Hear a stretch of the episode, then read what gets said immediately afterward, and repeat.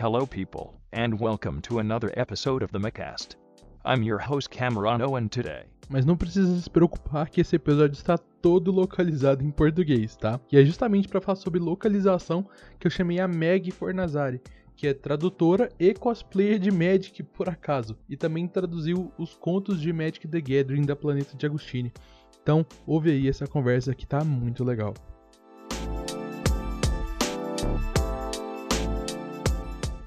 Meg, então se apresenta aí, diz quem que é você, o que, que você faz. Beleza. E aí, galera, meu nome é Meg Fornazari, eu sou tradutora. A coleção de contos do Magic the Gathering que está saindo nas bancas e pela assinatura da editora Planeta de Agostini sou eu quem está traduzindo. E antes disso, eu fiz o meu mestrado meu doutorado sobre como o Magic foi localizado. Isso acabou em 2018. Então, Meg, seja muito bem-vinda ao MCast de novo. Não é a sua primeira participação, né? Você já esteve aqui para falar do Magic Fest de abril, né? E agora chamei a Meg para falar do trabalho dela, né? Que é tradução, localização. E vamos comentar uma coisa: existe uma diferença do que é tradução do que é localização. Isso aí, começar pela parte bem enciclopédica mesmo. É, a tradução ela é parte da localização tá? Ela é um dos processos envolvidos. Só que localizar é bem mais do que isso. Localizar você tem que levar em conta o local geográfico e cultural para onde essa tradução está indo. Então você vai pensar desde um, desde mudança de moeda, de pontuação, sabe como a pontuação é em português o decimal é com vírgula e milhar é com ponto. No inglês americano é o contrário. Então tem que trocar esse tipo de coisa, sabe? E também tem que pensar em outros fatores culturais é, produzindo uma tradução que esteja aceitável tanto para o local cultural quanto para o local geográfico. Por isso que muitas vezes a gente vê a tradução do jogo é, marcado como português Brasil, e não português Portugal, por exemplo. Faz sentido, né? É aquela questão de que o pessoal tem aquele meme que não consegue passar cinco minutos em Portugal sem dar risada, né? Porque tem aqueles nomes engraçados, tipo é, rua, rua do Caralho em Portugal, né? Que em Portugal é uma coisa simplesmente comum, é um nome de rua, mas pra gente significa outra coisa. É, na verdade, no Magic tem um exemplo interessante sobre isso, porque tem um nome de uma carta que tem um termo em português brasileiro e um termo em português Portugal que é o carpeta da charneca. É, em português em português de Portugal, charneca é uma palavra comum, e aqui a gente tem que ir no dicionário ver o que, que é. E em Portugal, capeta não é uma palavra comum. Então eles têm que ir no dicionário olhar, sabe? É, é engraçado essas, essas situações que acontecem. Uma coisa que aí eu acho que deve estar mais inteirado que eu. Eu tenho quase certeza do que eu estou falando, mas eu, eu já falei isso em grupos mas eu não eu posso ter falado besteira. Em Portugal, a tradução que vai para eles lá é a nossa, né? É a nossa. Não tem uma localização português-Portugal. Só que eu perguntei para algumas pessoas da comunidade de Magic portuguesa e eles disseram que é muito mais fácil encontrar o jogo em inglês lá do que em português para comprar. É o que faz sentido, né? Por causa de União Europeia e tudo mais, deve ser bem mais tranquilo importar as coisas direto em inglês que. É, e, e às vezes não é nem. Às vezes não é nem importar, já que a impressão é feita na Bélgica, né? É ali do lado. Sim, sim. Faz, faz completo sentido. É, não, tecnicamente todas as línguas saem lá da, da impressão da Bélgica. Acho que só recentemente, bom, eu posso estar falando besteira, mas só recentemente começou a ser impresso nos Estados Unidos. Antes era tudo na Bélgica. Eu acho que a nossa ainda é impressão belga. É, a nossa é impressão belga. Inclusive, tem um problema com a impressão americana, que é desde que começou a ter impressão americana, começou a ter mais leak. Complicado, né? Os caras não conseguem segurar a boca, difícil. e uma coisa que, é, uma coisa que você me lembrou, que me lembrou essa conversa que a gente falou de eles ficarem com a nossa, foi quando teve a reforma ortográfica. Agora isso já parece uma antiguidade, né? Porque eu lembro que eu era bem criancinha quando isso aconteceu, mas que uh, os representantes de Portugal na época eram contra, porque quem propôs essa, essa reforma ortográfica era o Brasil, porque era uma meio que uma unificação da língua. E o, o Brasil falava, olha, tem 200 milhões de falantes da nossa língua e tem 6 milhões de falantes da sua. Cê, por que, que você acha que a gente não deve impor a regra da língua, entendeu? Não, é, no final das contas isso não tem nada a ver. Porque a língua usada em uma, um local não, não interfere no outro. Esse negócio de unificação da língua, todo mundo sabe o, o sucesso que o Esperanto teve como língua mundial. Não rolou. Então, não, não, não dá para ficar sentido, tentando. Né? É, não dá para ficar tentando fazer esse tipo de coisa.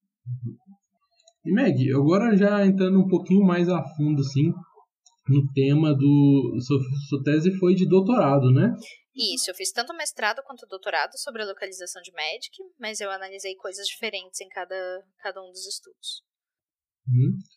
É, entra, por que, que é importante localizar o, o jogo? E aí eu já vou entrar numa questão que é o seguinte: há tempos atrás teve uma treta no mundo dos esportes que é o Monark, o famoso Monark do, do Minecraft e tudo mais, disse na, no Flow que no podcast que ele faz que o Dota não ia para frente e um youtuber de Dota lá meio que foi defender ele, dizer que um dos motivos de que o jogo não ia para frente é que não tinha tradução do jogo na época que ele falou. Porque o, o Dota hoje ele é todo inglês, ele é inteiramente inglês. E é, hoje se vê a, a importância, tipo, quando você vê o, o, principal concorrente dele, né, o LoL, ele é traduzido, localizado, inclusive a, a dublagem do, do League of Legends tem referências ao Brasil, sabe? Tem meme brasileiro, tem coisas exclusivas do Brasil. Uhum. Quão importante é a, a localização para o sucesso de um jogo? Olha, o LoL é um exemplo excelente, na real. Porque você vê desde as propagandas do YouTube que o jogo tem a. E isso a gente vê em teoria de localização, tá? O jogo bem localizado, ele tem a aparência e a sensação de ter sido feito para o público-alvo. O LoL, que no próprio trailer é chamado de LOLzinho, o que já é uma informação uhum. cultural brasileira, tá? É, ele dá essa sensação, tá? E isso é fenomenal porque o jogo foi muito bem localizado. O LoL é, não, tá, deixa eu te responder a pergunta primeiro.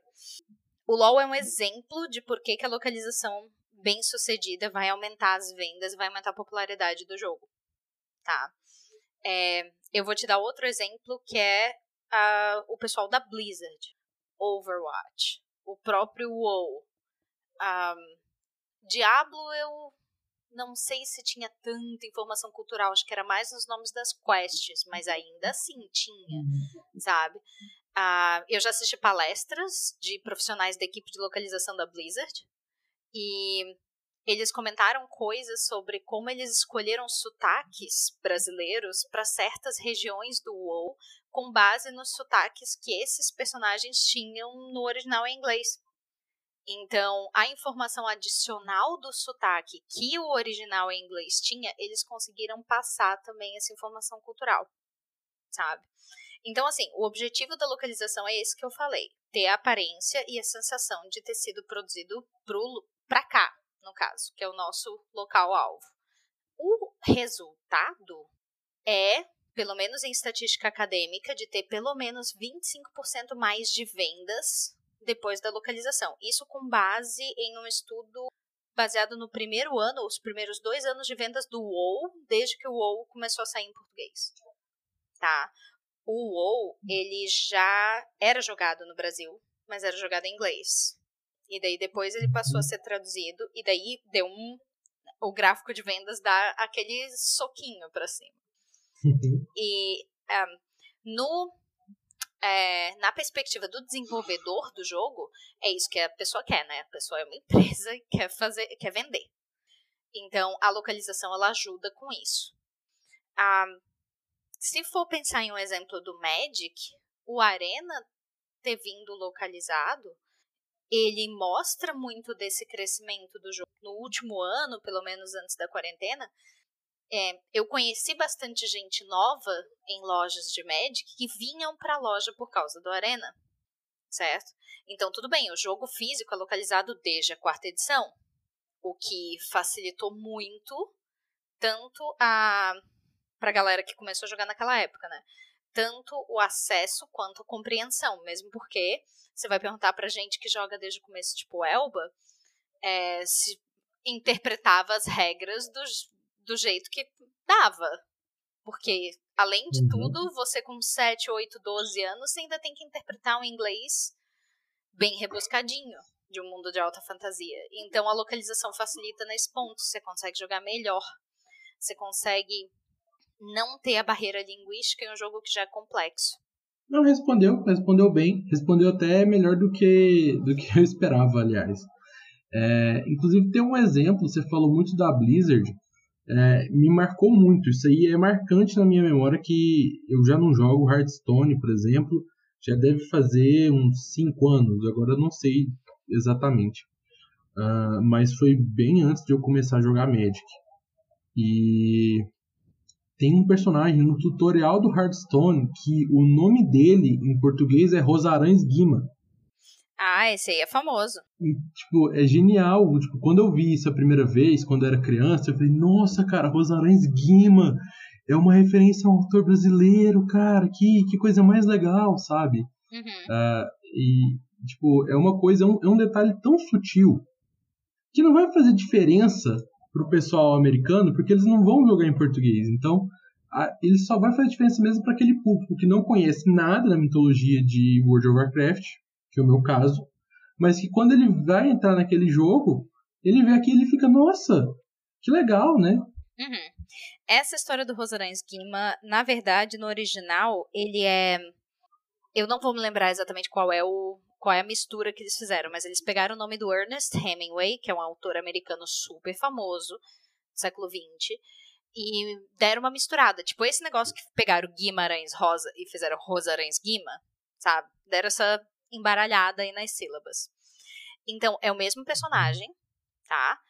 E é uma referência à literatura do local alvo. Então, por isso que é tão brilhante o fato deles terem pego Guimarães Rosa, que é um, um dos top of mind, assim, e terem feito essa misturinha pro mesmo personagem. Então é exatamente como você falou. Os americanos não vão saber quem é Rosarã Esquima porque eles não jogam em português. E no caso de americanos que queiram aprender português e estejam jogando o jogo que já gostam na língua alvo, que é uma coisa que eu, quando dava aula, sempre recomendava as pessoas fazerem. Jogar na língua que você quer aprender, tá? Aí essa pessoa vai atrás, tá? Essa é uma coisa que no Magic, por exemplo, já foi dito em alguns artigos do, da galera do design que eles querem um inglês não exatamente tão simples. Eles querem um inglês que faça a pessoa dar uma olhadinha no dicionário, faça a pessoa aprender uma coisa nova, uma palavra nova com Magic. Então, é legal ver que algumas localizações levam isso a, a termo e usam palavras de um português mais rebuscado também, sabe? Eu não uhum. sei dizer pro chinês simplificado, saca? Mas, pelo menos português, dá pra ver alguns exemplos do espanhol, do italiano, do francês, que eles. É... Isso ajuda a manter o clima de alta fantasia, né? Sim, faz sentido.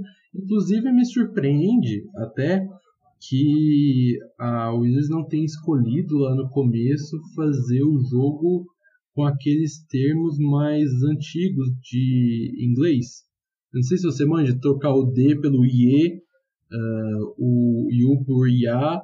Não, não. Aí ia ser rebuscado demais também. O jogo já é complexo, tem que lembrar isso. Lembra que foi uhum. um cara com doutorado em matemática que inventou esse jogo. Então, justamente por isso que me surpreendeu eles não terem feito isso, porque o Richard Garfield com certeza não pensou na, na parte gramatical das regras. Isso aí é um fato. Ele não pensou nas regras do jogo, ele pensou na parte lógica, matemática, ah, ele não pensou no mundo de ficção que ele estava criando ali. Não, ele então, era bem tipo interessado assim... nessa parte. É, é, por exemplo, o Garfield uhum. foi uma das pessoas que insistiu para a existência de arte. Porque os beta testers estavam tipo, ah, não, beleza, não precisa exatamente ter uma figura aqui. Mas o Richard Garfield falou: não, a gente precisa de um clima. Entende? Então, assim, o que eu digo é que ele pode não ter pensado em rebuscar demais a língua, porque ele sabia como o jogo que ele estava criando era é, complexo. É isso que eu uhum. quero dizer. Então, aí deixa a língua um pouco mais. É, se você for ver, antigamente, tá? Hoje em dia a redação oficial em inglês já não tá tão é, cheia de cri-cri com isso. Mas você vai 5, 10 anos atrás, você não podia usar contrações, você não podia usar can't. Tinha que dizer cannot. Ele fala cannot. Uhum. É. E daí, antigamente, tava cannot, hoje em dia tá can't. Nas cartas em inglês. Interessante, né?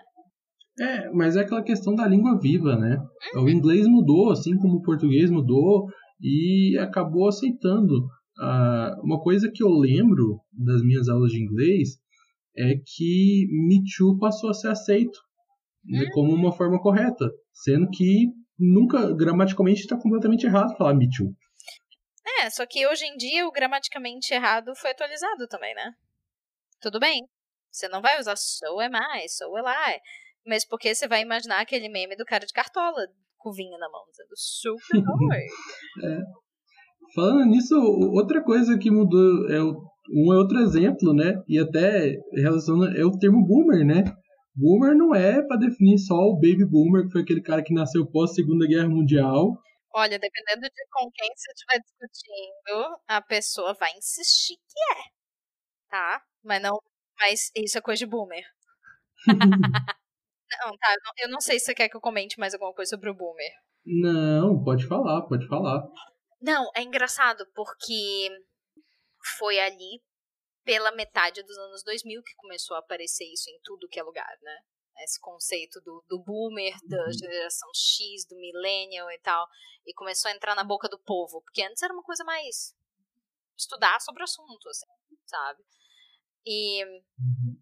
é engraçado, porque eu me lembro de usar um desses vídeos que explicava essas é, gerações, é, não só de trabalho, né, mas isso influencia muito cultura, é, eu usava quando eu dava aula. E eu lembro de meio que ter introduzido esse, essa terminologia para pra galera que era, eram os meus alunos. E hoje em dia isso tá muito. Todo mundo já manja o que, que quer dizer, assim. Uhum. É bem interessante. Então já sabemos quem é a culpada pela popularização do termo boomer no Brasil. Ó, oh, não me processem. Meg, uma coisa que eu queria saber, como que é uh, a questão de uh, você que está mais imbuída nisso, de ser uma pessoa que já localizou um produto, como que é a decisão mercadológica, por exemplo, de decidir se um produto vai ser localizado, se um produto não vai ser localizado, como se decide se vale a pena, se não vale a pena? Olha, eu vou te dizer pela, pelo que eu aprendi na pesquisa. Essa decisão não passa pela equipe de localização. Isso é uma coisa de marketing que está acima da galera de localização na hierarquia. Então, digamos que uma empresa que está desenvolvendo um jogo para celular, tá? A empresa está lá desenvolvendo seu joguinho e a maioria das vezes quem está desenvolvendo não está nem aí se vai ter sucesso internacional, só vai pensar no próprio local. Um jogo coreano está pensando só na Coreia. E daí vai ganhando sucesso, vai ficando grande, vai ganhando é, agência e pedindo de, e precisando de mais gente do marketing para cuidar do jogo. É o marketing que vai decidir o que, que vai ser localizado. É o marketing que vai decidir se vai ser só o jogo, ou o jogo e o site, ou o jogo e a página do Google Play, ou, sabe? Então, é sim. é uma decisão de é uma decisão mercadológica, sim, mas é o pessoal do mercado. Galera da localização é, é meio aquele me, aquele metade da fábrica. Você recebe alguma coisa de alguém, você vai trabalhar com ela e você vai passar para frente. Entende? A gente está ali no meio daquela sim, sim. aquela esteira de fábrica, trabalhando com a parte linguística. Mas enquanto isso, tá lá na outra esteira tá lá o pessoal do gráfico, que não vai interagir com a gente, mas também tá fazendo, sabe? Cada pessoa faz uma partezinha. Então, o que o marketing manda a galera da localização fazer, a gente faz. A gente não tem muito. A gente pode recomendar coisas, mas aí é uma corrente de e-mails que vai passar por umas três, quatro pessoas, dependendo do tamanho da, da produtora de jogo. Como eu disse, eu costumo trabalhar para mobile. Então, mobile é pouca gente. É três, quatro pessoas mesmo. Mas aí você vai falar de um jogo AAA, você vai falar é, o pessoal da o pessoal da Blizzard que eu pessoal da Blizzard que eu fiz, eu assisti palestras. A eu assisti também uma palestra com a líder da localização do GTA V. Você vai ver essas pessoas falando sobre o trabalho delas é bem diferente. É bem mais gente e bem mais decisões a tomar. Mas a galera da localização não é quem toma essas decisões. Eu imaginei que no fundo de tudo essas decisões fossem tomadas por dinheiro, sabe? Tipo, eu acho que no, no fim das contas é o que move as coisas a serem feitas. Mas como que você às vezes pode convencer alguém que aquele produto deve ser localizado? Mas como que você prova, ah, se você localizar para tal lugar, você vai ganhar mais dinheiro ou, ou então, porque eu acho tipo assim, não vale a pena traduzir tudo para letônio ou para esperanto, entendeu? Mas tipo, como que você prova para o cara, olha, traduzir este jogo para português vai te dar mais dinheiro? Ou então, para espanhol, para que língua que seja? Ah, então. É, normalmente, um jogo.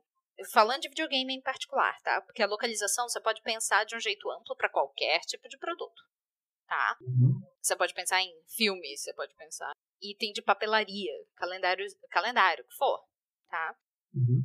Ah, no caso do jogo, quando ele está começando a ficar famoso e saindo do mercado nacional, é, existe uma ordem tradicional que hoje em dia vem sendo alterada porque a moda está mudando, mas dos anos 80 para frente foi.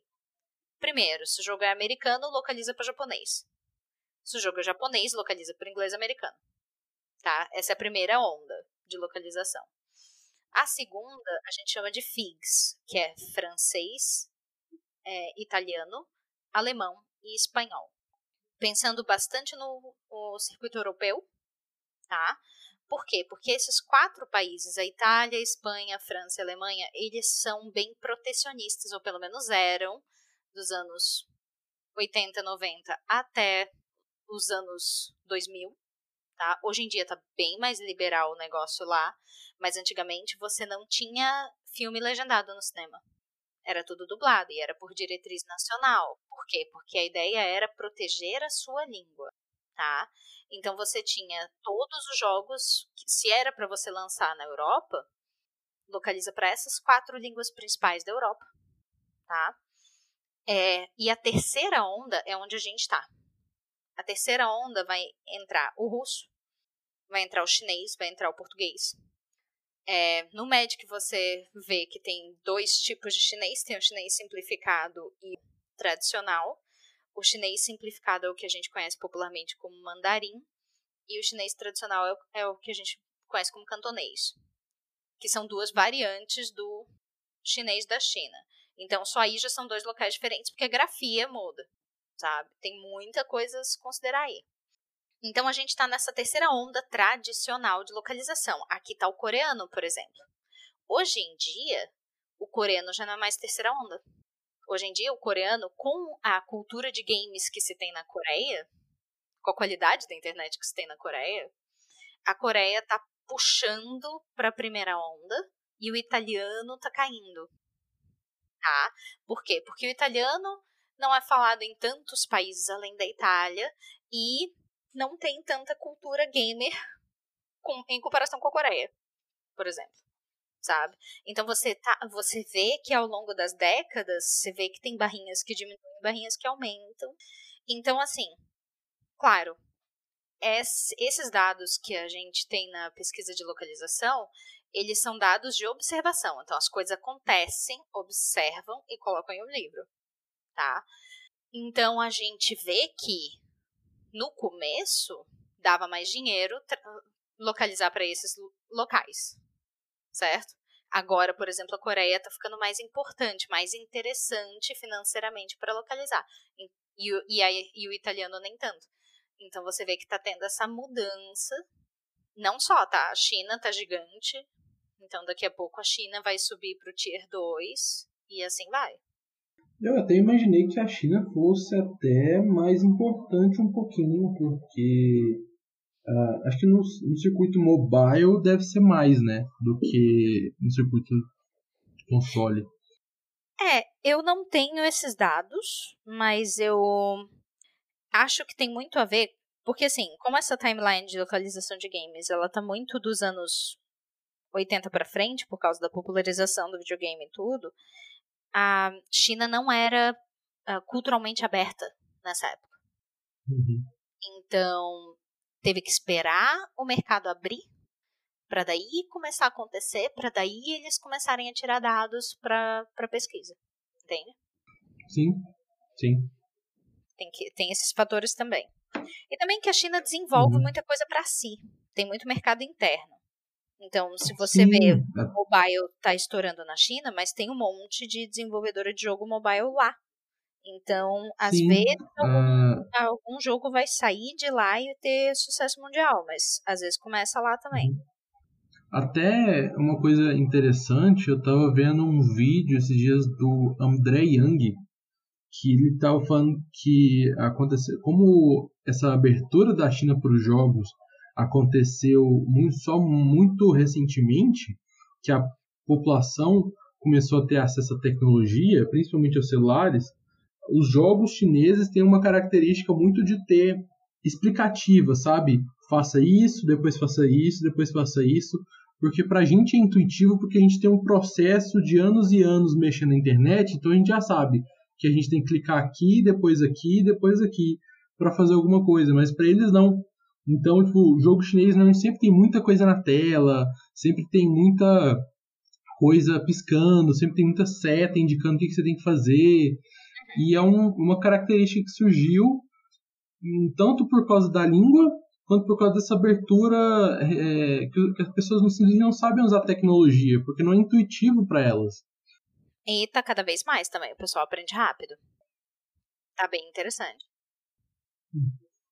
E, Meg, agora que a gente passou por toda essa experiência de falar de localização para várias línguas, como que foi a experiência de você participar de uma localização de um produto de Magic? É, eu, como eu falei no começo da, da entrevista, eu tô traduzindo os livros da, cole, da coleção Contos de Magic the Gathering, que a Planeta de Agostini está lançando é, nas bancas. Aí, por causa da quarentena, eles têm um sistema de assinatura no site, porque não tem como ir pra banca agora, né? Ah, tá sendo, porque eu ainda não acabei, tá sendo muito interessante. Tá sendo muito intenso. Porque a tradução literária ela tem um componente emocional, cara, é uma coisa é uma coisa muito louca, porque você tá Eu já li todas as histórias que estão na coleção. Eu já li uma vez como fã há anos, tá? Então eu uhum, conheço todas sim. as histórias, eu não vou ter spoilers, eu não vou ter aquele momento que eu estou traduzindo de repente, ah, tá, sabe, alguma coisa aconteceu? Não, não vai ter essa surpresa. Sim. Só que a intensidade emocional é muito grande. Eu acho que essa foi a maior surpresa que eu tive no, no trabalho, porque eu já traduzo há muito tempo, eu traduzo há 13 anos, só que a literária ela te põe tão perto do texto que você sente as coisas também, sabe? É, é, é incrível Sim. como isso como isso está acontecendo. Uhum. Imagina, deve ser uma emoção. E também eu acho que a, a Plantinha também acertou em cheio, né? Porque não tinha outra pessoa melhor que você para traduzir, né? É, na verdade, isso é, é, é uma honra e um privilégio, né? Uh, mas também é uma decisão profissional que eu tive quando eu acabei o mestrado. Quando eu acabei o mestrado, eu meio que decidi, ok, o que eu quero para minha carreira é trabalhar com Magic e tradução, em qualquer forma que eu conseguir. Então, eu gravei a minha defesa de mestrado, eu coloquei no Twitter e eu mandei para Wizards of the Coast inteirinha. Não tinha escritório brasileiro ainda na época. Mandei para o americano mesmo, porque a, a, a minha pós tu faz a defesa em inglês. Então eu mandei para eles eu não tinha o que fazer. e daí depois, certo, ao longo né? do tempo, fui me apresentando pra galera do escritório brasileiro, eu fui participando cada vez mais da comunidade. Então, na hora que a editora chegou pra Wizards, com essa, pra Wizards brasileira, com essa ideia de lançar os livros, eles já tinham meio que em mente alguém para traduzir. Por quê? Porque estava lá eu o tempo inteiro dizendo: Oi, gente, eu sou tradutora. Se precisarem de mim, alguma coisa, tá, tô aqui, eu sou freelancer, eu posso fazer um artiguinho se vocês precisarem. é, é, é, é, sempre, sabe, foi uma soma de fatores. Eu tava me. É, qual é a palavra que eu quero? Eu tava me preparando profissionalmente para isso. Eu tava me apresentando profissionalmente para as pessoas que tomam decisões e eu tava pronta e todo mundo sabia que eu tava pronta, sabe? Então é, é muito engraçado porque esse tipo de coisa a, comigo em particular acontece é, não exatamente por cara de pau em si, mas porque eu sou muito aberta com a minha situação profissional. Deixa eu te dar um exemplo é, meio aleatório. Teve uma época que eu tava sem tradução nenhuma, tava bem sem dinheiro, e daí não sei quem que. Oi, Meg, tudo bem? Acho que era uma professora minha da, da pós. Ah, tudo bem? Eu. Não. Tá tudo bem, não. Tô, tô. Não tá vindo tradução, tô sem trabalho. Não deu duas semanas, essa minha professora conseguiu me indicar para traduzir Manual de Iate Camarano. Foi um puta job. Foi um job incrível, legal. Se der o apocalipse zumbi eu precisar roubar um iate, eu sei limpar ele. Olha isso. Sabe? Mas por quê? Porque eu tive a. Muita gente fica encabulada quando vai falar da parte ruim, né? Que não tá bem profissionalmente e tal. E eu falei na cara dura, tipo, ah, não, não tô bem, tô com pouco serviço e tal. E daí eu ganhei essa indicação, sabe? Então, eu acho que hoje em dia, especialmente para quem trabalha é, em um sistema de freelance como eu, é muito importante você deixar as pessoas a par. E pode ser uma pessoa que você nem imagine. Como é que eu ia saber que a minha professora de linguística aplicada conhecia o dono da fábrica de iate da cidade? é que eu sou suspeito para falar, Meg, porque esses dias para trás eu tava precisando de um eu tava precisando de dinheiro para ir pro Magic Fest, sabe? E aí eu falei, gente, preciso de dinheiro pra ir pro Magic Fest, tô rifando umas cartas. Aí apareceu uma pessoa fazendo assim, camarano, preciso de alguém para fazer o overlay da minha stream. E eu pois é. preciso é. de dinheiro, fechou. Sabe, eu sou bem suspeito para falar disso. Exatamente. E tu vê como essas coisas funcionam, que funcionou no nosso caso. É, hoje em dia, a nossa geração precisa muito dessa rede de indicação entre a gente. Porque você vai ver 20 uhum. anos atrás, você vai ver. 20 anos atrás, não. Você vai ver nos anos 70. Você vai ver 50 anos atrás, senhor do céu. Você vai ver nos anos 70, a geração dos nossos pais, eles tinham uma rede de indicação muito mais rápida, mas porque tinha muito pouca gente trabalhando em cada área. Hoje em dia tem gente demais. Então você precisa, pelo menos, não vou dizer do tipo, ah, sempre contrate os seus amigos, mas contrate pelo menos uma vez para ver se tá bom. Dá aquele feedback do coração, assim, né? Que você não daria para uma para uma empresa que você não conhece, mas sabe, dando detalhes do que, que você gostou, o que, que você não gostou do trabalho, o que, que a pessoa pode melhorar, porque só assim a gente vai conseguir ah trabalho, tá? Porque tá difícil e e crescer, sabe? É importante a gente é, ter relações de amizade com todo mundo, mas principalmente ter uma relação profissional saudável, sabe? De você saber o que as pessoas fazem e saber quando indicar, saber quem. É, que hoje em dia quem, CLT é uma raridade, né? Então, é, eu tô pensando muito nos meus amigos que são freelancers como eu. Então, por exemplo, da minha faculdade, acho que dos 40 tinha eu e mais dois que se interessavam em traduzir. E eu batia o pé no chão e dizia: Não, eu sou tradutora, eu tô dando aula para compor renda. Uhum. Tá? Olha a diferença do discurso, porque a maioria dos, no, do, dos meus amigos, uma meia dúzia, assim, que chegou a pegar a tradução, que a gente trabalhou junto, eram professores que estavam compondo renda traduzindo. E isso diferencia um pouco o serviço. Eu acho que isso até fica meio. Não sei se isso deve prejudicar bastante vocês, né? Porque o pessoal que traduz mais para comprar, é, mais para complementar, não deve, não faz com aquele carinho, né? Não faz aquela dedicação, né? Mas mais do que isso, não faz com aquele aporte teórico, tá? Uhum. Porque essa é a parte mais importante que a gente aprendeu nas aulas de tradução da faculdade. O que você aprende na aula e a teoria que você é, recebe na faculdade, que você expande depois, ela serve como uma fundamentação para toda vez que alguém vier é, é, comentar ou questionar alguma escolha tua, você sabe explicar exatamente por quê. E isso separa os meninos dos homens, sabe?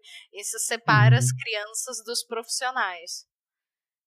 E te dá muito mais respeito profissional e te dá muito mais indicação, porque é, é diferente quando a pessoa te indica, ah, indica fulano que é minha amiga. Não, indica fulano porque ela sabe o que ela tá fazendo. Por acaso é seu amigo, né? Por acaso, acontece, assim, eu já conhecer a pessoa, mas, uhum. é, como eu digo, é muito mais importante a gente manter as relações profissionais é, cultivadas e deixar todo mundo informado. O que, que você faz, o que, que você, quando você precisa, quando você não precisa. Blow off the top. Here and look at this. No, no, you can't attack. You can't attack. He has only two cards in hand. He can't. Is he in his combat step? What's going on? He can't attack. Is he? Oh, oh that oh, cost no. him the game. Oh, that cost him no. the game.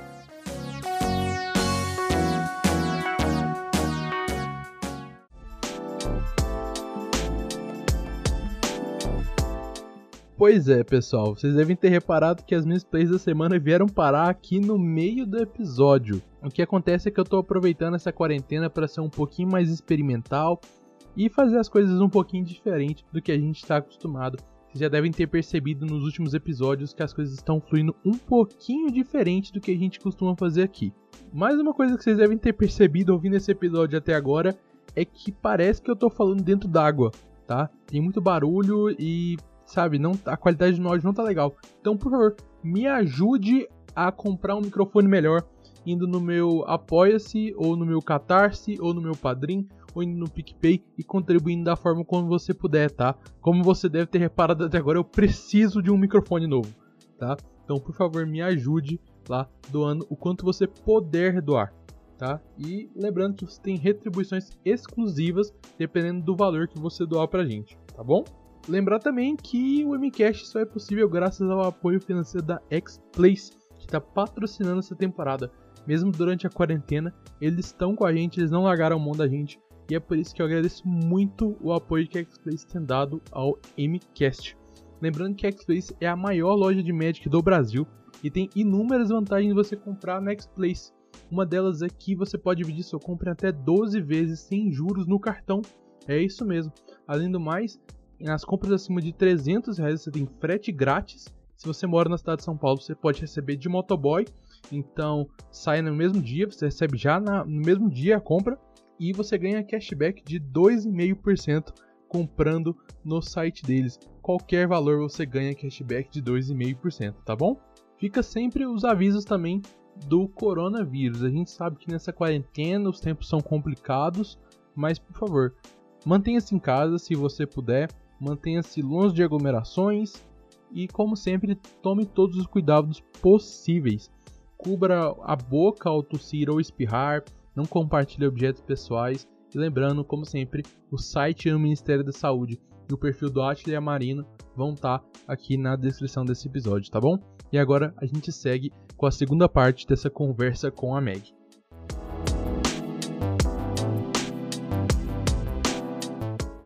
Meg, agora vamos passar para as perguntas que mandaram pra gente aqui. Tem bastante. Tem muita coisa. Bora. As perguntas, a, a Lisa, as três da Lisa, mas vamos uma de cada vez, porque as perguntas delas são muito boas e dá para fazer um debate aqui sobre cada coisa delas. São perguntas bem cabeça.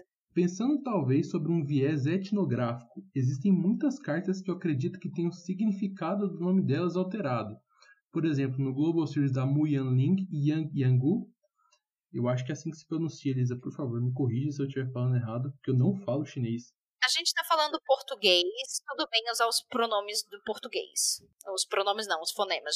É, isso, de certa forma, afeta a maneira que interpretamos a arte e flavor da carta. Você acha que se tivéssemos tradutores de diversas culturas, isso poderia ser benéfico para o flavor que uma carta traduzida traz com ela? Digo isso pois comprei o Global Series da Yan Ling eu sabia do background cultural por trás das artes, mas lendo os textos da carta, senti que acabou se perdendo uma parte do significado e narrativa que eles tinham ou poderiam ter. Olha isso. Olha isso. É, eu não vi esse material, tá? Eu não, eu não cheguei a pegar um Global Series para ver. É, o Global Series teve muito pouco acesso no Brasil, né? Não, eu, eu cheguei a ver eu cheguei a ver ele em livraria. Eu só não comprei é. mesmo. Sim, é porque as cartas não, não valia a pena. O produto em si era ruim, tipo, não em questão de arte, mas em questão de produto. Como produto ele não era legal, por isso as pessoas não, não foram atrás. Sim, mas assim, ó, em relação à a, a, a, parte que me toca, né, da, do estudo da localização, é, às vezes é mais importante o desenvolvedor ter consultoria, tá? E passar essa informação cultural no desenvolvimento, mesmo porque ele está fazendo para agradar e para atender uma terceira cultura, que não é a nossa cultura alvo da tradução e não é a cultura alvo do desenvolvedor americano, tá? Então, é mais importante que eles tenham consultoria no desenvolvimento, porque na hora que chega para tradução, não é todo jogo que a gente Pior que eu fiz pouca coisa com informação cultural, mas assim, ó, é, por experiência própria, é, jogos mobile que tinha uma vibe medieval, um ou outro termo, ele vinha com um Excel dando informações culturais. Ah, isso aqui é inspirado nos vikings e não sei o que, sabe? Então, a desenvolvedora é principalmente responsável por isso. A gente consegue fazer quando detecta, mas aí depende muito background de cultura, de é, estudar sobre culturas diferentes da equipe de localização. E por isso que é bom, a maioria das vezes não é uma pessoa só que traduz, tá? Como eu falei, eu vi uma palestra da líder da localização do GTA V. Então, era ela, ela assina, nos créditos do jogo, na hora que o jogo acaba, aparece o nome dela, mas era é, nas palavras dela, precisou de um vilarejo para traduzir esse jogo. Foram umas 27 pessoas, pelo que ela me falou. Tá? Então, numa equipe grande assim, um jogo AAA, tá? Com uma quantidade absurda de linha de diálogo. O GTA V tem muito texto. O para você ter uma ideia, até o que passa na TV é localizado. Então tem muita linha de texto. E por isso que é legal ter uma equipe grande. Porque você vai ter várias pessoas que, por exemplo, tudo bem, a pessoa pode ser brasileira, mas a pessoa é fã de, de cinema coreano. E daí ela tá ali fazendo a sua parte da localização e de repente ela nota uma referência que não. outra pessoa não teria pego. E daí o que, que acontece? Ela vai pro seu gerente de projeto perguntar: escuta, isso aqui é uma referência a tal coisa, porque se for eu vou traduzir de acordo. Aí o gerente de projeto vai para ligação, que é a pessoa entre o desenvolvedor e a empresa de localização, porque a maioria das vezes esse rolê, esse rolê é terceirizado. E daí a pessoa que faz a ligação que vai consultar quem importa lá dentro da empresa e decidir, sabe? Então isso é uma coisa que assim leva umas 24, 48 horas, dependendo do tamanho da empresa, para te dar essa resposta eh, de informação cultural. Mas quando eu vi essa pergunta da Lisa, eu pensei em primeiro o pessoal do desenvolvimento ter essa consultoria e depois na equipe de localização grande e variada que você vai ter pessoas que podem pegar essa referência ou não. Aí depende muito de quão bom vai vir o briefing, que é um arquivo de texto de dependendo do tamanho do jogo umas 20 páginas, às vezes mais que vai explicar as referências culturais do jogo de tal e eles falam em coisas pontuais. Ah, esse escudo aqui é um escudo reto. Meg, só um minutinho, eu vou te interromper. Só porque talvez briefing não seja um termo que as pessoas estejam acostumadas. Briefing é um documento que, quando você é freelancer ou trabalha alguma área que você consiga fazer um trabalho independente, o seu contratante te manda te explicando mais ou menos como é que tem que ser o trabalho. Isso, é a descrição da missão. Tá? E a descrição da missão, dependendo da empresa, vai ter uma linha, dependendo da empresa, vai ter um arquivo de 20 páginas com imagens. Sabe? Isso é bem variado dentro da indústria de jogos. Então, às vezes, e o ideal pra gente é quando a desenvolvedora já diz: a gente vai usar esse escudo aqui reto, com um tacho no meio inspirado na cultura viking. Ou a gente vai usar aquele escudo em forma de pipa gigantão, medieval, tal, da época dos cruzados. Então, é, tudo isso informa como a tradução vai ser feita e todas as micro decisões que tem em cada, em cada questão da tradução. E daí depois ainda tem o beta teste, aí a esteira da, da fábrica de produção às vezes volta, porque porque vai sair da tradução para revisão, para terceira revisão, que sempre tem um especialista que olha por um, e daí depois para o teste. Aí o teste pode voltar. Ah, a gente achou um bug aqui. Ah, uhum. esse termo ficou muito grande, ficou maior que o botão. Acontece toda hora. Mobile, uh, querido. Uh, querido. Você quer botar um é, off para desligar, já ficou maior que o botão. Aí tem que, tem que dar um jeito. Tá? Então, todos esses detalhes aí chega.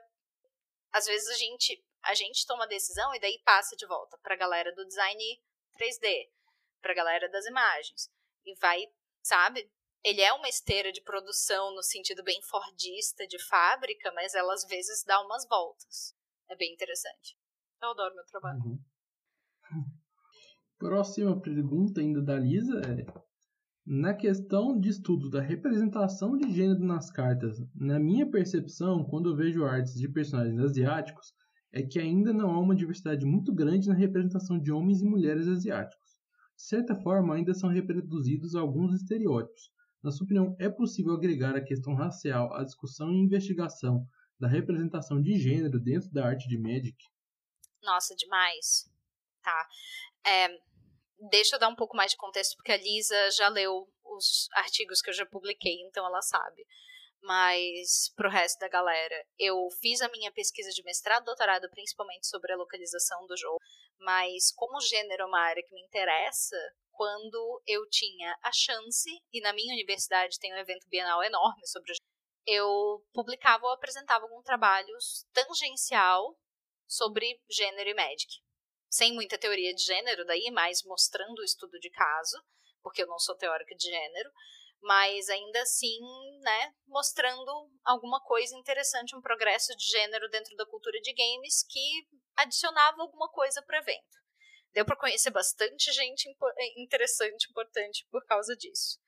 É, aí, o que acontece é o seguinte: a representação de gênero e etnia, ela vem ganhando importância. De novo, a cultura de games começou forte nos anos 80. De lá para cá, você tem uma gama completamente diferente de protagonistas, por exemplo. Você vai ver no começo dos anos 2000, a popularmente chamava de síndrome da mesma cara, porque todos os protagonistas eram homens brancos, cis, até onde a gente sabe, e todos eles tinham mais ou menos o mesmo queixo quadrado, a mesma cabelo raspado, a mesma, sabe, até a linha da, do cabelo era muito parecida. E se você procura Same Face Syndrome no Google Imagens, você consegue ver as montagens de todos esses protagonistas dos anos 2000 e eles são muito parecidos. Ah, o Magic em particular, ele sempre foi um pouco mais aberto tanto para etnia, quanto para gênero, quanto para o progresso, porque o Magic é um jogo de mais de 25 anos, a gente já passou pela fase da catuaba, a gente já passou pela fase do armadura de biquíni, a gente já passou pela fase da armadura de placa com o peito projetado, que é uma coisa que o design da Elspeth tem, E daí a gente passa para as armaduras mais funcionais e práticas, são armaduras de placa sem ter aquela diferenciação de seio, que é, é se fosse para forjar uma dessa, ia ser mais perigoso para cavaleira do que esse negócio da emenda, sabe? Todas as pontas viram para dentro, gente. A pessoa morre mais fácil. Não dá certo. Então, assim, para questão étnica, daí o que que precisa? Precisa de uma pessoa que entenda de estudos asiáticos, entenda da ideia de representação de gênero. É, o que eu quero dizer é o seguinte: é uma pesquisa válida. É uma pesquisa bem válida, bem interessante. Eu ia adorar ler. Porque, um, às vezes, quando a pessoa não tem tanta vivência de fora, você não conhece tanta gente, a tendência é cair no estereótipo mesmo. Então, é, é legal, idealmente, uma pessoa que já é dessa realidade ou que já estudou muito essa realidade poder é, fazer essa fazer essa análise. É uma análise que valeria muito a pena se fazer. Isso serve para isso serve para representação da cultura negra, isso serve para representação de gênero. Eu tenho um artigo sobre não é não é é tangencial a gênero. É sobre como os corpos de homens e mulheres foram representados na primeira Teros, que eu escrevi com uma amiga minha. E a gente passou por cima assim da etnia, a gente deu uma pincelada no assunto, mas como a gente não tinha muita teoria dentro do artigo, a gente falou assim mais citando o que estava acontecendo e tal.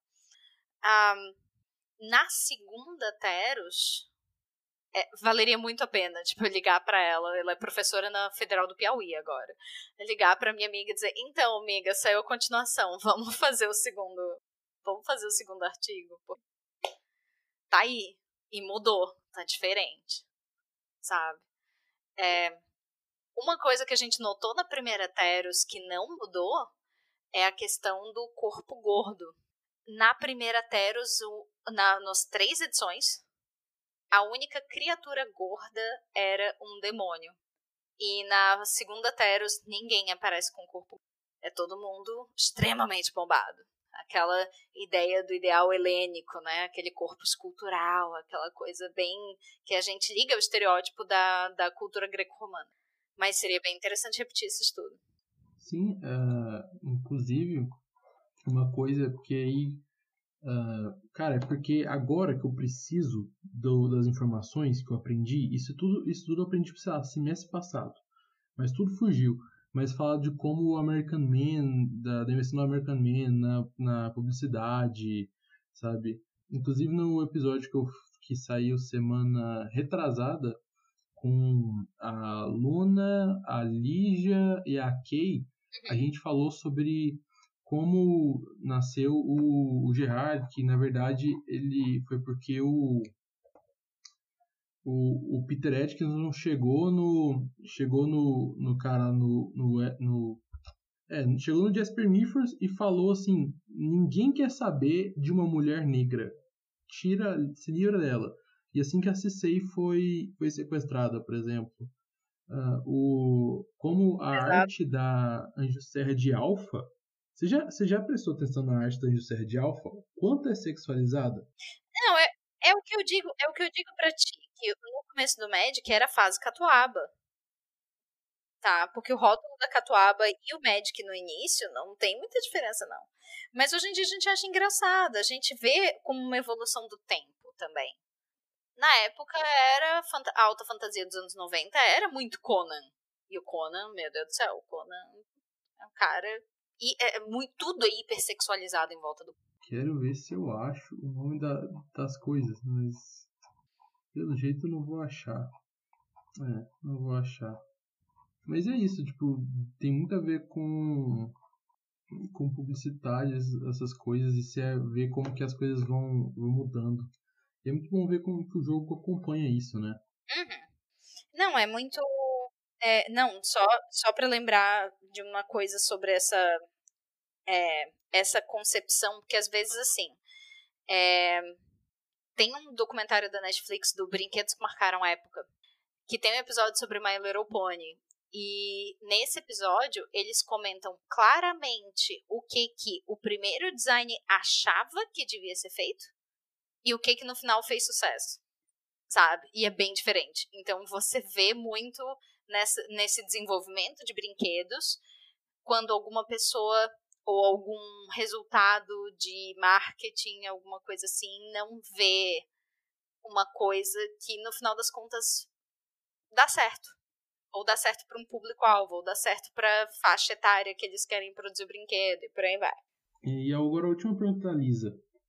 Qual sua expectativa quanto a pesquisas pesquisas a... tá, deixa eu ler direito. Qual sua expectativa quanto a pesquisa acadêmica em relação ao Magic? Vale a pena pesquisar sobre?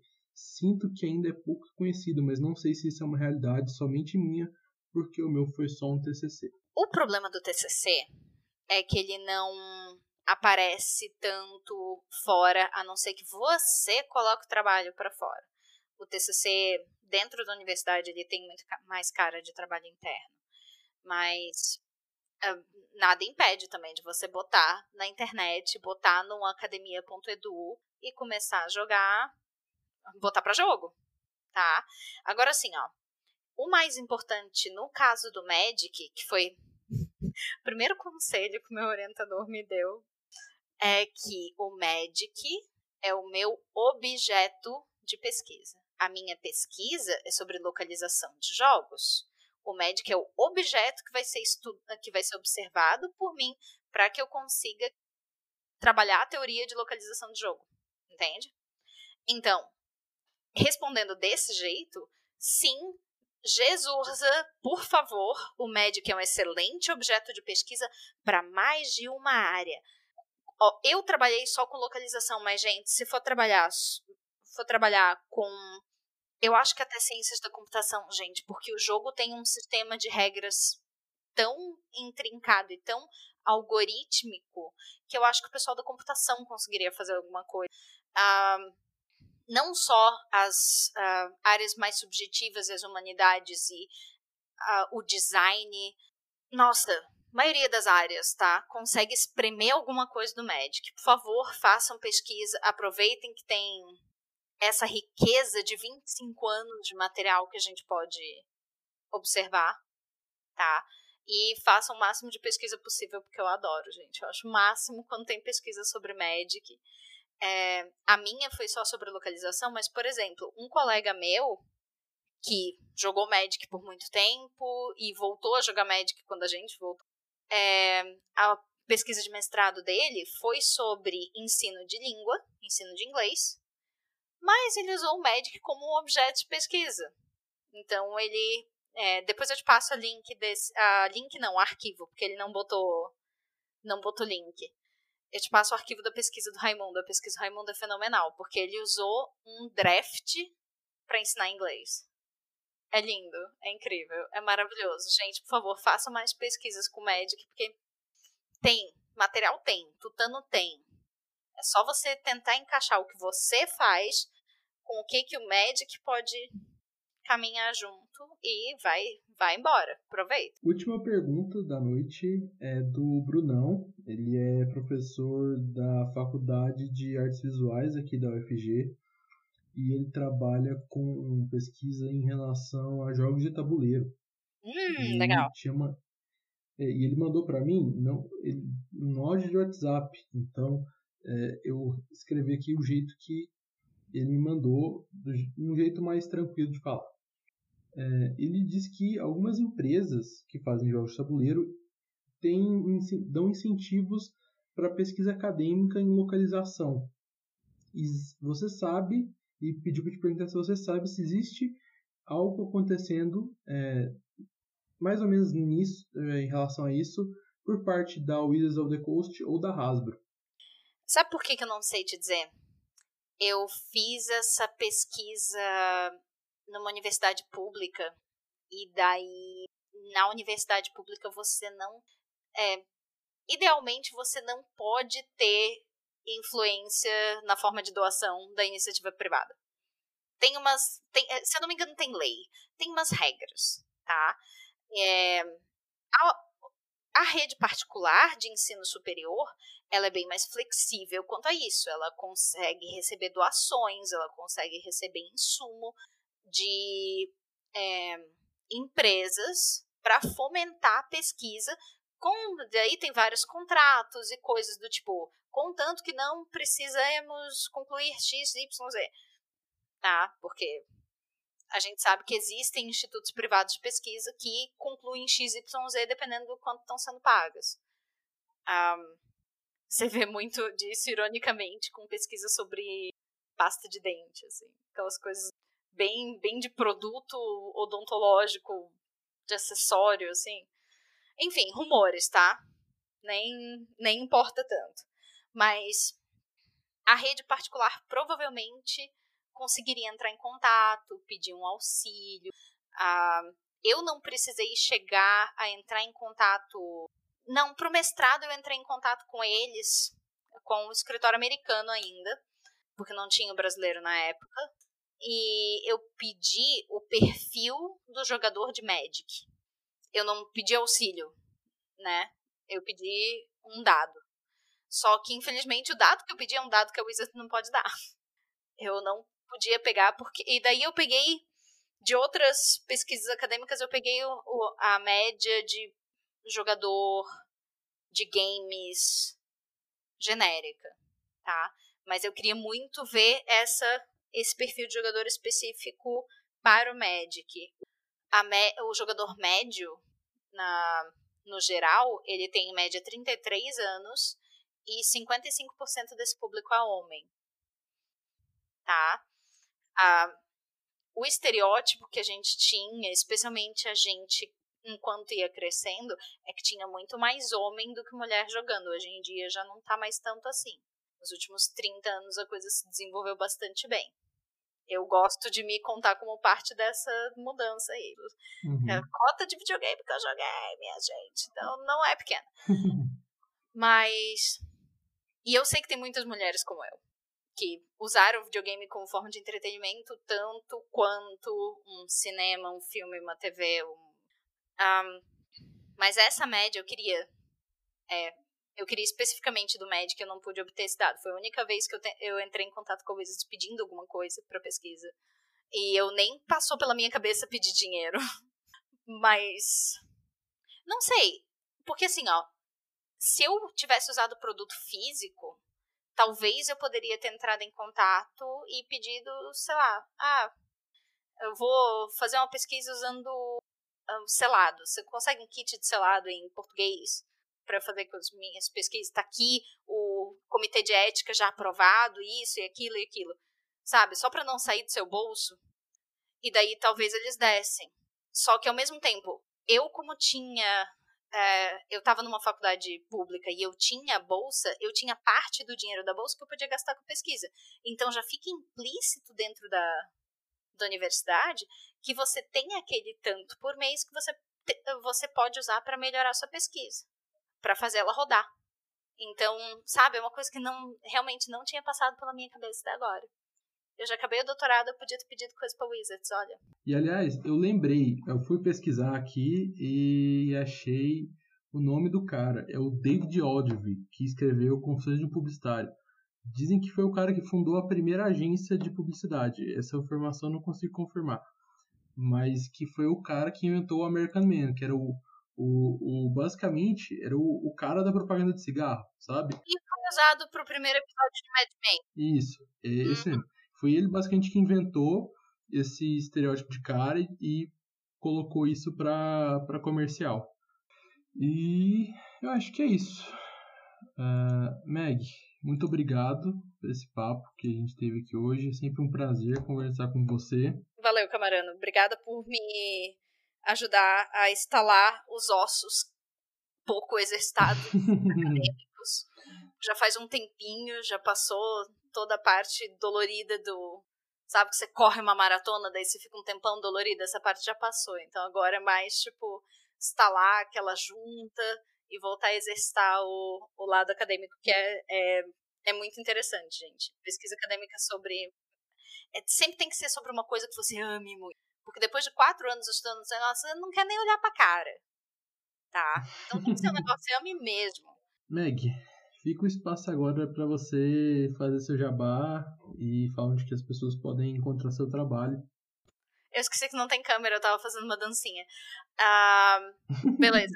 Minha gente, eu tô bem acessível para perguntas e comentários e é, rolês acadêmicos pelo Twitter, tá?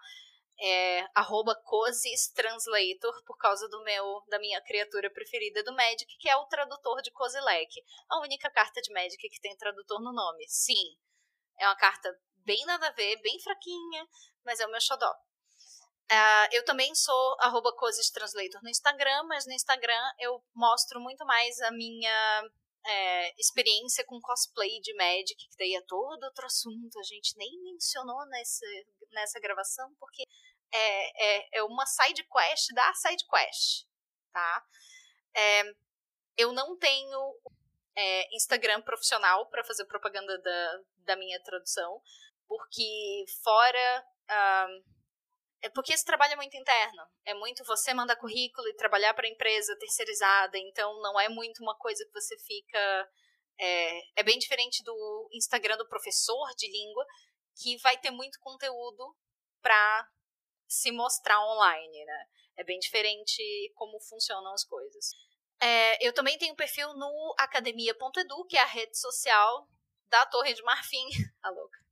É, a link é ufsc.academia.edu barra Meg Fornazar. Eu vou passar o, o, o link certinho para o Camarano botar nas informações do episódio, ou algo assim, tá? Lá vocês vão encontrar todos, todas as publicações que eu já fiz, e tem mais publicação chegando que eu já recebi aceite, assim que for publicado eu aviso para todo mundo, e é como? Pelo uhum. Twitter tá? Então, meu contato acadêmico é mais fácil vocês entrarem em contato comigo pelo Twitter, que a gente já tá conversando com várias pessoas, com a Lisa, com o Pedro Poren, com algumas pessoas que a gente tá é, trocando ideias acadêmicas aí.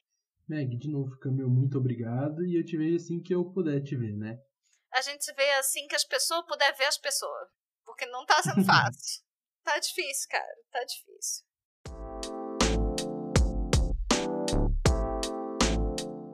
Muito obrigado, ouvinte, por ter me acompanhado ao fim de mais um episódio. Se você quiser ouvir mais, entre em anchor.fm barra mcastmtg para ouvir todos os episódios que a gente já lançou até agora, tá bom?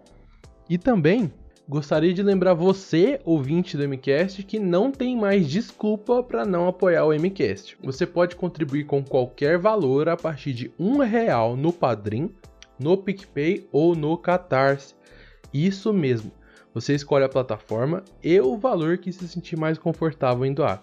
Então vai lá e ajuda a gente, tá bom? Segunda coisa, gostaria de pedir para vocês me seguirem nas redes sociais. Se você quiser saber sempre que sai conteúdo novo, você segue o Instagram do podcast, que é @mcastmtg, e quando quiser conversar comigo, trocar uma ideia, falar sobre o programa, dar sugestões, você me segue tanto no Instagram quanto no Twitter, que é mglcamarano. Fica aqui também um lembrete para você, ouvinte, que você pode participar do MCast enviando misplays minhas e dos convidados, além da sua história para o flashback que vai ao ar no final da temporada. O e-mail para você enviar isso é mcastmtg@gmail.com.